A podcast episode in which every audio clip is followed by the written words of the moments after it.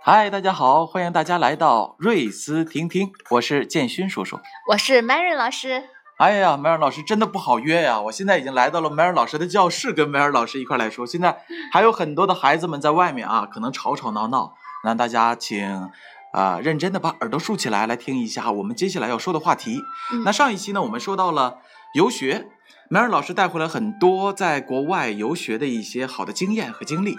那最后总结了一点，就是要进行一个活动，这个活动叫每日阅读一分钟。好，今天我们就来解读一下每日阅读一分钟到底是怎么样来阅读。哎，提起每日阅读一分钟，是来源于去美国游学，看到小朋友啊非常享受阅读的。乐趣，哎，他们养成非常好的阅读习惯，嗯，比如说一年级的小朋友呢，嗯，他们进班的第一件事情，早上来进班第一件事情呢，就是呃，到小木屋这个图书馆下面选三本书，三本书是吧？对，三本书可以放在桌上，你这一天都可以读，呃，你可以早上来的这一段时间呢，可以静静的坐在自己的桌子上阅读，呃，或者是呢，你找到小木屋，在这个墙角下阅读，哎，或者是你爬到小木屋上面。非常享受的躺在上面阅读都是可以的，嗯，然后第二节课呢，他们是体育课，运动完之后回到教室里，老师呢就聚集所有的小朋友坐在一张地毯上，老师在前面去给他们讲绘本。哎，这个倒启发了我了啊，就是孩子一般啊，他比较好动，嗯，所以说把他身上那部分能量给消耗掉，对，他就可以去安安静静的阅读了，是吧？对。嗯，这是一个非常好的状态，就老师在讲面前面去讲这个绘本，会启发孩子们问很多问题，比如说关于封面的呀、人物的呀、故事情节的呀，可以让他们有思考在里面。哎，那是怎样一个场景呢？就比如说老师是呃坐在中间，然后让所有的孩子们围着他，他一边讲这个故事，一边给大家看这个图画，还是说老师站在前面正对着大家，像我们在学校里面上课一样啊？他把这个书籍。正面对着学生，告诉他们第一页是什么，第二页是什么，是哪一种？是后面这一种情况，老师会坐在前面，然后小朋友们都坐在地毯上，位置就是面对着老师。呃，过程中呢，讲完这本绘本呢，老师会把这本书放在教室门口那张桌子上，就是这个书讲过的，你随时可以传阅，是不是？对对，去读。嗯，还有一种状况呢是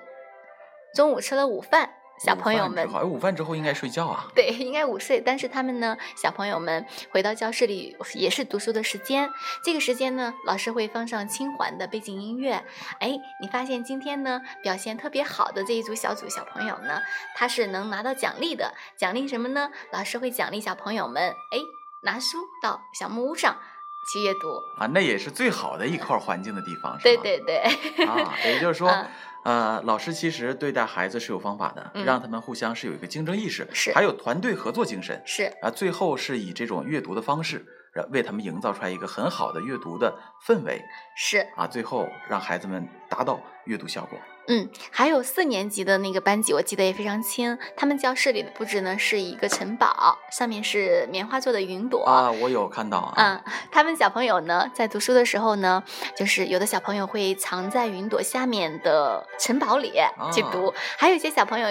呢会。他们教室里会有那个垫子，就躺在垫子上去躺在那儿读。还有一些小朋友呢，呃，会骑在健身器材上，一边运动一边读书。嗯，他们教室里呢有养的有这个小动物，小朋友们会比如说靠着这个小动物的饲养的这个小篮子前面，然后去读书。嗯哎，那我想问啊，就是孩子如果要是躺在地毯上面，那他读着读着睡着了怎么办？这就是让孩子在读的过程中有一个很轻松、很愉悦、很。放松的状态去读，啊，那会不会有一个统一的时间，说多长时间之后，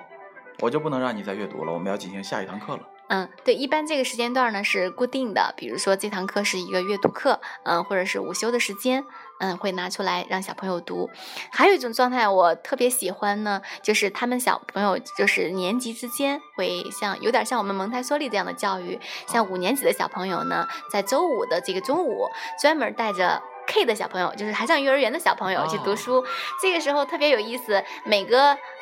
幼儿园的小朋友都会拿一个小玩偶，小海豚啊、小狗啊，或者是小猫啊，呃，或者小鸟呀、呃，小小乌龟都就抱在怀里。然后大的小朋友，五年级的小朋友呢，会一个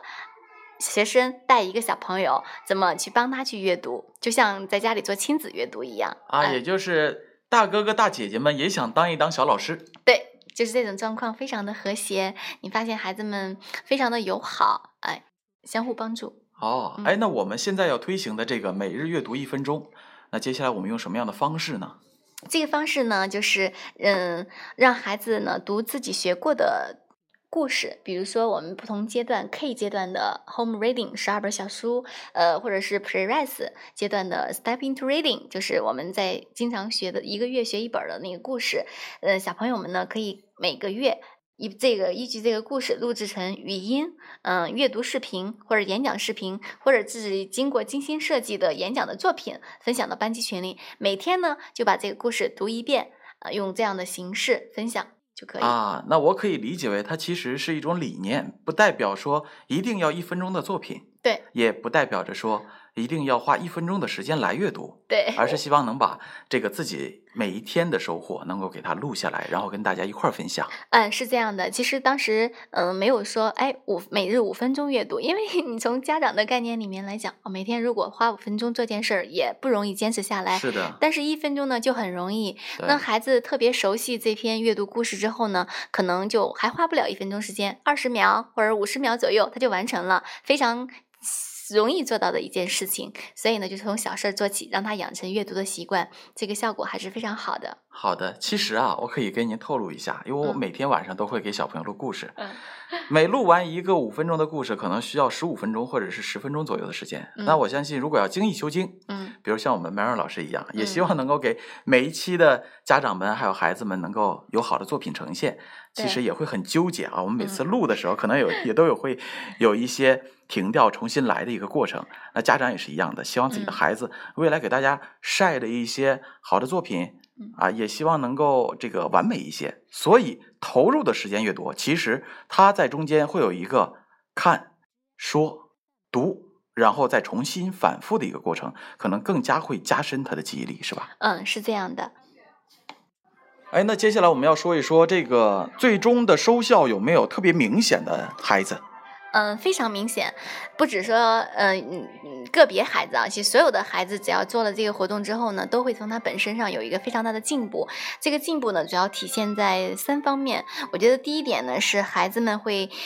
极大的增强了他的信心，真的是这样的。啊然后对他会慢慢养成一个阅读的习惯，比如说每天他都会就是嗯很主动的去完成这个阅读，啊，还有一个呢是体现了他们的创新能力，第二个就创新的能力。比如说创新能力都会有哪些种情况？好多孩子呈现的作品都很令我惊讶，比如说有些小朋友会呃当老师，有些孩子呢呃会扮演电影里的角色，有的小朋友呢把自己穿的西装革履的，就像 Miles 一样，然后啊，会像未来的 CEO，嗯，还有一些小朋友呢，他会把那个故事演出来，用动作呀，像那个小明星一样演出来。还有一些小朋友，比如说家里有这个妹妹弟弟，他会把那个书读给妹妹弟弟听。嗯，还有一些小朋友呢，会在旅行中去读这个书，比如说去。泰国玩了，新西兰玩了，或者是迪士尼玩了，他会把这个作品给录出来。所以呢，就是有很多创新的作品。啊，我可以嗯总结出来是这样的，就是环境可以自己设计搭建对，啊，里面的元素可以不跟咱们阅读的内容相关，只要是说有趣、好玩、有创新，就可以和大家一块儿分享。对，最前期的时候，我们是要求他们读自己最熟悉的文章，然后演绎出来。到后来呢，你发现孩子的能力越来越强，他已经养成阅读的习惯了，那他就可以充分的去发挥自己的创意，呃，或者找更多的素材去阅读。啊，我明白麦荣老师的意思了，就是说，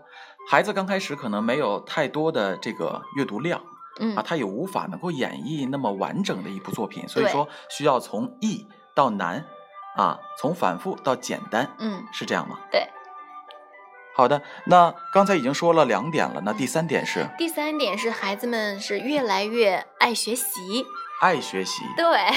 他就会，嗯，其实阅读呢是一个学习的方一一方面嘛，所以他会从这个阅读中去感受到学习是挺有趣的，他会对哦这个阅读投入很多的精力，同时呢，他就会增加对学习的成就感。比如说，呃，我们在课堂上会把他们录的作品去对所有的小朋友展播，展播的过程中，他就特别兴奋，看着自己的作品，好像自己就是那个电影里的主角一样。那这个时候呢，他整个课堂的表现就非常的积极，嗯，可能就因为他的一个作品被表扬、被分享，那他就会很有成就感，嗯，从此就增加了这个学习的兴趣。也相当于是自我激励的一种方法啊，其实来自于大家对他的关注，还有对他作品的一个认可对，是这样的，啊。那就是三点啊，我们嗯再来重新嗯反复一下。是那么第一点是，增强了他的自信心啊、养成了阅读的习惯。第二点，第二点呢，孩子就是他会很有创新的能力，嗯，会不断的去创新。第三点呢，就是越来越爱学习，好的非常主动学习。记住以上三点，坚持每日阅读一分钟。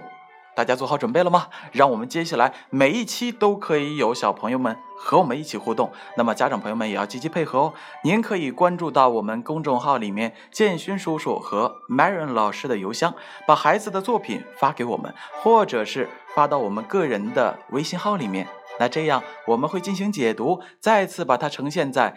所有孩子的面前。让我们继续期待吧。我是建勋叔叔，我是 Mary 老师。我们下期再见